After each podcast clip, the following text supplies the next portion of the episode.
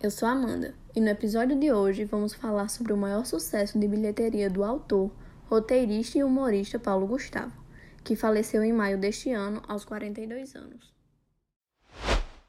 Minha Mãe é uma Peça é um filme brasileiro de comédia de 2013, estrelado por Paulo Gustavo e escrito por ele em parceria com Phil Braz. Inicialmente escrita para o teatro, a obra é inspirada na própria família do artista e aborda, entre cenas de humor, conflitos familiares no roteiro. No primeiro longa da franquia de três, a protagonista Dona Herminha, divorciada e mãe de dois adolescentes, vive uma crise ao descobrir que os filhos a consideram uma chata e dizendo preferir o pai, que a trocou por uma mulher muito mais nova.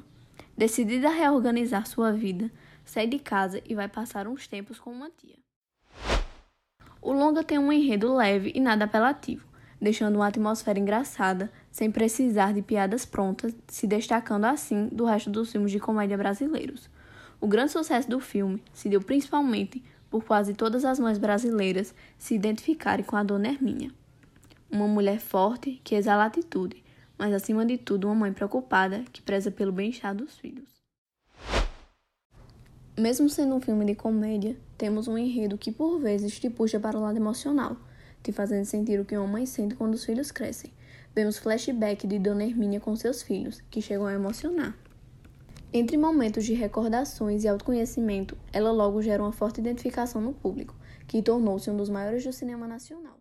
Durante o período em cartaz, em 2013, Minha Mãe é uma Peça chegou a vender 26 milhões de ingressos no Brasil.